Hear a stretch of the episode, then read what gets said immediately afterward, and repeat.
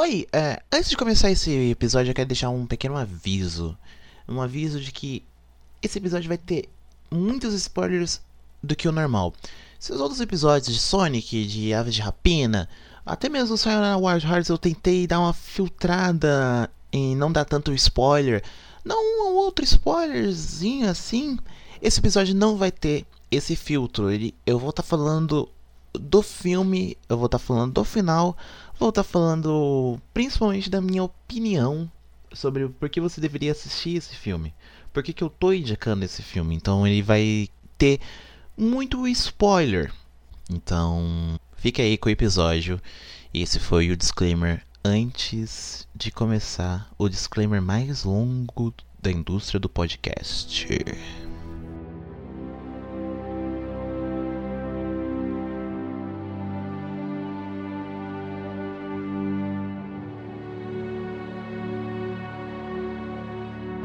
Ficção científica.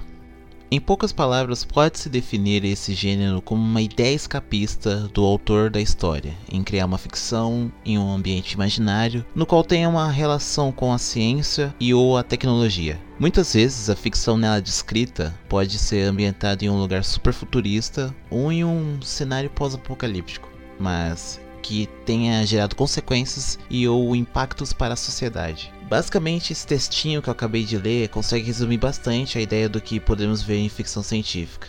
Livros clássicos como Neuromancer, Duna e Fahrenheit 451 é o exemplo padrão quando a gente fala de ficção científica literária. Mas quando se trata de cinema, filmes como Matrix, Akira, Blade Runner, Alien, o Oitavo Passageiro e o Quinto Elemento são grandes exemplos de que forma a ficção científica pode ser explorada na grande tela. Só que muitas vezes acontece de um gênero cinematográfico ficar saturado. E podemos pegar como um, exemplo saturado filmes de drama teen que faziam bastante sucesso entre 2008 e 2012. Só que hoje em dia, ao assistir algum desses novos filmes, parece dar um pouco de vergonha alheia. E na ficção científica isso aconteceu também. Só que Muitas das vezes, algumas joias são passadas batidos, e aconteceu isso no filme que a gente vai comentar hoje. Saudações a todos, meu nome é Charles e hoje eu tenho poucos minutos para falar sobre o filme Sunshine, Alerta Solar, que é um filme de 2007 dirigido pelo Danny Boyle, responsável por filmes como Quem Quer Ser Milionário, Extermínio, Transporting e 227 Horas. E esse filme também é roteirizado por Alex Garland, que repete a parceria com o diretor em Extermínio, mas também escreveu O Juiz Dredd de 2012, Aniquilação e Ex Machina, onde ele também dirigiu esses dois filmes que ele roteirizou. Então, fique à vontade, vem comigo, vamos falar um pouco sobre esse filme. Vamos lá. No primeiro trailer, o plot principal do filme já é revelado, onde temos a seguinte situação: o Sol ele tá morrendo e cada dia que passa ele vai se apagando, o que faz com que a Terra esteja sofrendo com uma espécie de inverno solar, em que a temperatura do continente despencasse a cada dia. Não só do continente, como todos os continentes, né?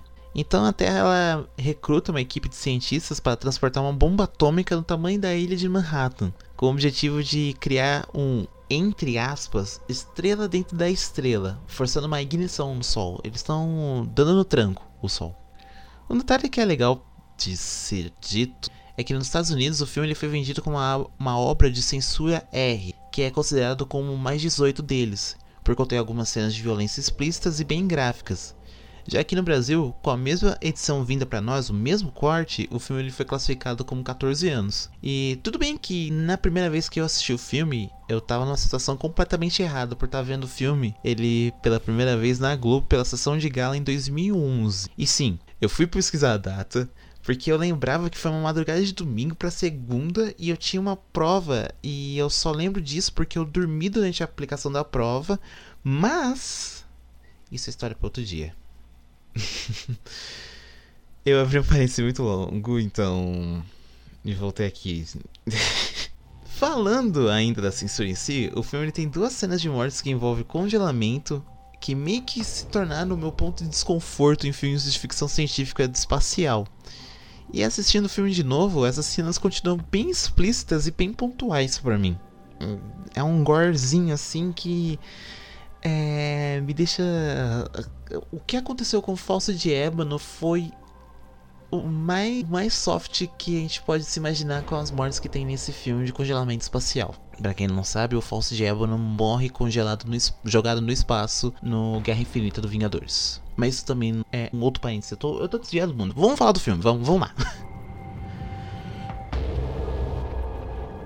O interessante do filme é a forma que o Sol se torna algo viciante, por conta da importância dele e pela sensação de perda que os tripulantes têm pelo fato do Sol estar tá morrendo. E a gente tem a exibição disso no momento que o personagem Searle ele pergunta como é a sensação antes do outro personagem, Kaneda, morrer e vemos isso quando o capitão da Icarus 1, o vilão da história, Pim Baker, se torna um ser surreal, aparecendo numa forma, uma espécie de imagem borrada com um tom de voz obcecado que, com que o sol seja só dele, como se o sol é o deus dele. Principalmente se levarmos em conta que o corpo dele está completamente queimado graças à sabotagem que ele fez na Icarus 1. Uma outra ilusão que é notável de se falar é o nome da nave ser Icarus. Para quem não sabe, Ícaro na mitologia grega tem a sua história marcada pelo menino ter moldado asas com bases de cera e pena e acabou morrendo por conta da sua desesperadora vontade de voar em direção ao sol, o que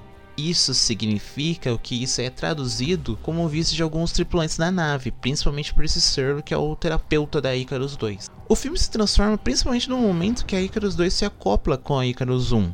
E um detalhe que eu gosto e ao mesmo tempo me dá aflição é quando as lanternas passam no, nos corredores e ficam mostrando flashes de imagens da primeira tripulação. Porque cada tripulação, principalmente na hora que a Icarus 2 começa a ser revelada, mostra que os astronautas eles têm fotos deles falando assim: ah, a gente atingiu um certo ponto de distância entre a Terra e a nossa missão. E na hora que chega na Icarus 1 para trás, tom de suspense e fica mostrando flashes de imagem dos tripulantes da Icarus 1. Igual mais ou menos a gente vê no Clube da Luta, quando o Tyler está sendo revelado pelo narrador. E nesse momento, em várias resenhas na internet, falam que o filme meio que perde sentido e a sua glória. Mas, para mim, pessoalmente, ele ganha mais destaque.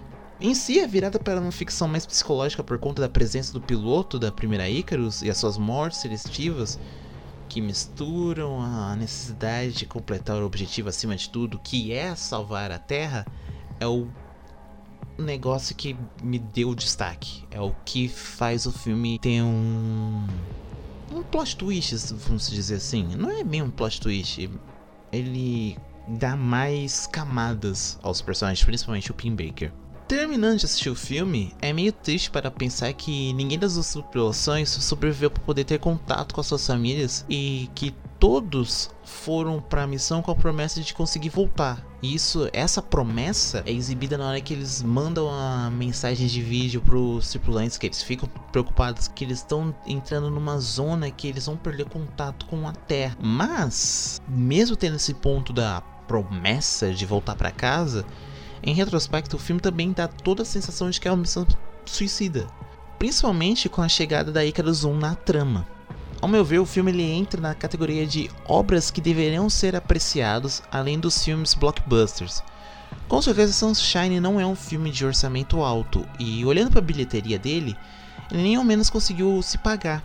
Mas o filme ele entrega um roteiro sem efeitos super vislumbrantes igual o Senhor dos Anéis da vida. Ele entrega uma ficção científica boa e que vale a pena ser revisitada, mesmo que seja uma ficção vinda lá de 2007. Muito provavelmente, graças à nova administração da Disney sobre as propriedades da Fox, ele vai acabar se perdendo nos cofres do Mickey. Até porque já saiu rumores de que a Disney não vai disponibilizar tantos filmes que a Fox e a Fox Searchlight, que é o estúdio indie que a Fox tem, vai disponibilizar pra galera assistir em serviços de streams e principalmente pra Disney Plus. Eu duvido que filmes como Sunshine vai estar disponível no acervo da Disney Plus. Duvido. Mas ele é um filme que ainda dá pra assistir de formas diferenciadas, se você bem me entende. O filme de verdade vale a pena ser assistido, principalmente se você for, for fã de ficção científica ou até mesmo suspense. Esse é um filme que por muito tempo teve na minha cabeça para eu assistir e eu re reassistindo em menos de duas horas deu pra sentir que a dupla criativa do filme, que é o diretor e o roteirista,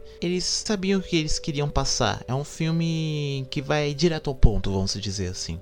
principalmente com as coisas que o filme apresenta, com o fato da missão ser mais importante que a própria vida dos tripulantes. E que o vício pelo sol, principalmente transposto pelo personagem do Surly, ele representa a falta de esperança da humanidade com o inverno solar e a necessidade que nós temos com o sol, que nós seres humanos temos com o sol as plantas também, a fotossíntese, essas coisas. Então, se você tiver oportunidade, por favor, assista Sunshine Alerta Solar. Fica aqui a nossa recomendação do poucos minutos. Mesmo com spoilers, vá assistir e se divirta com esse filme.